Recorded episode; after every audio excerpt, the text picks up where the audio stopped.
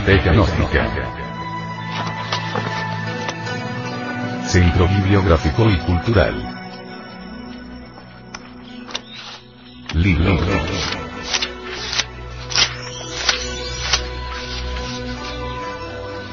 La doctrina secreta de Anahuac. Autor. Samael Aumeor.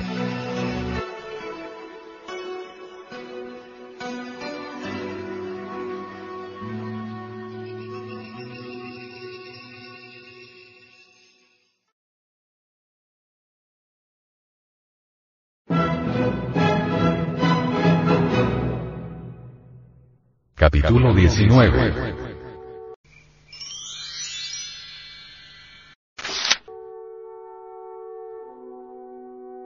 Práctica del retorno.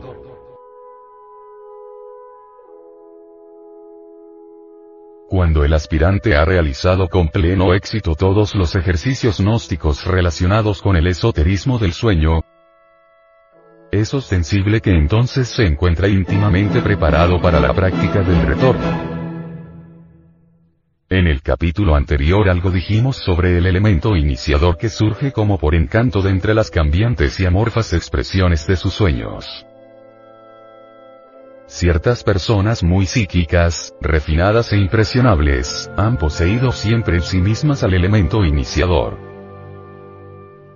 Tales personas se caracterizan por la repetición continua de un mismo sueño. Esos psíquicos reviven periódicamente tal o cual escena o ven en sus experiencias oníricas, en forma constante, a esta o aquella criatura o símbolo. Cada vez que el elemento iniciador sea este último símbolo, sonido, color o persona, etc. Es recordado al despertar del sueño normal, el aspirante, con los ojos aún cerrados, Continúa visualizando la imagen clave familiar y luego, intencionalmente, tratará de dormirse nuevamente prosiguiendo con el mismo sueño. Con otras palabras diremos que el aspirante intenta volverse consciente de su propio sueño y por ello prosigue intencionalmente con el mismo, pero llevándolo al estado de vigilia, con plena lucidez y autocontrol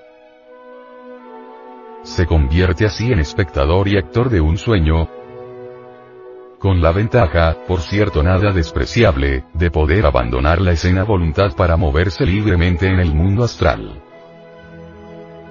Entonces, el aspirante, libre de todas las trabas de la carne, fuera de su cuerpo físico, se habrá desprendido de su viejo y familiar ambiente penetrando en un universo regido por leyes distintas. La disciplina del estado de sueño de los tántricos budistas conduce didácticamente al despertar de la conciencia. El gnóstico solo puede despertar, al estado verdadero de iluminación, comprendiendo y desintegrando sueños. Las sagradas escrituras del Hindustán afirman solemnemente que el mundo entero es el sueño de Brahma. Partiendo de este postulado hindú, afirmaremos en forma enfática lo siguiente. Cuando Brahma despierta, el sueño concluye.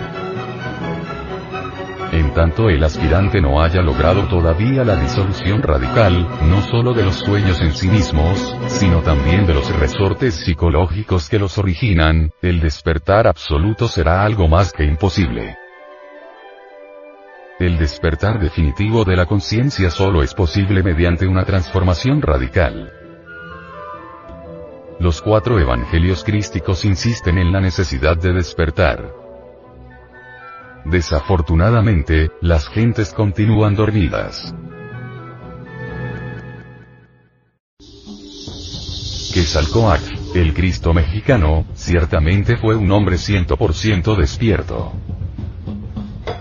La multiplicidad de sus funciones también nos indica con entera precisión lo antiquísimo de su culto y la profunda veneración con que se le veía en todo Centroamérica. Los dioses santos de Anáhuac son hombres perfectos en el sentido más completo de la palabra. Criaturas absolutamente despiertas. Seres que erradicaron de su psiquis a toda posibilidad de soñar El que hace brotar, dios de las lluvias y del rayo, siendo dios es también un hombre despierto, alguien que tuvo que eliminar de su psiquis no solo a sus sueños sino, además a toda posibilidad de soñar. Es el individuo sagrado principal de la antiquísima cultura olmeca, y aparece siempre con la máscara del tigre serpiente en las hachas colosales y en diversas figuras de jade. Tezcatlipoca y criaturas del fuego, vivas representaciones de la noche y del día, son también hombres despiertos, seres que lograron pasar más allá de los sueños. Fuera del cuerpo físico, el hombre despierto puede invocar a los dioses santos de los aztecas, mayas, toltecas, etc. Los dioses de los códices Borgia, Borbónico, etc., etc etc. Vienen al llamado del hombre despierto. Mediante el auxilio de los dioses santos, el hombre despierto puede estudiar, en la luz astral, la doctrina secreta de Anahuac.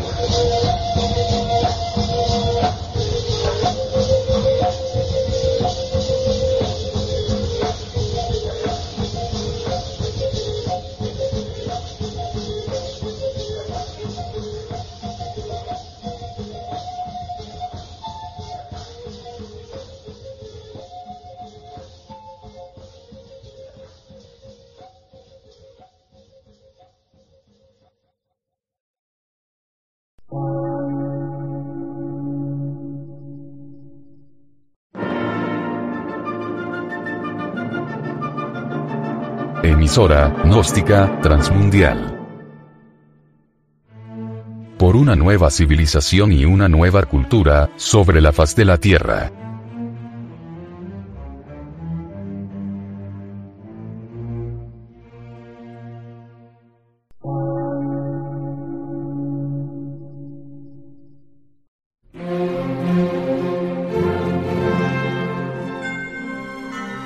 Medio de radiodifusión científico, artístico, místico y filosófico.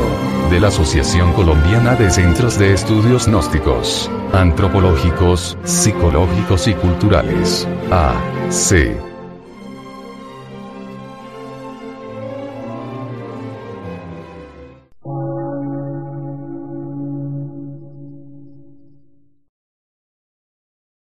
Lectura en movimiento. Difusión sin fronteras.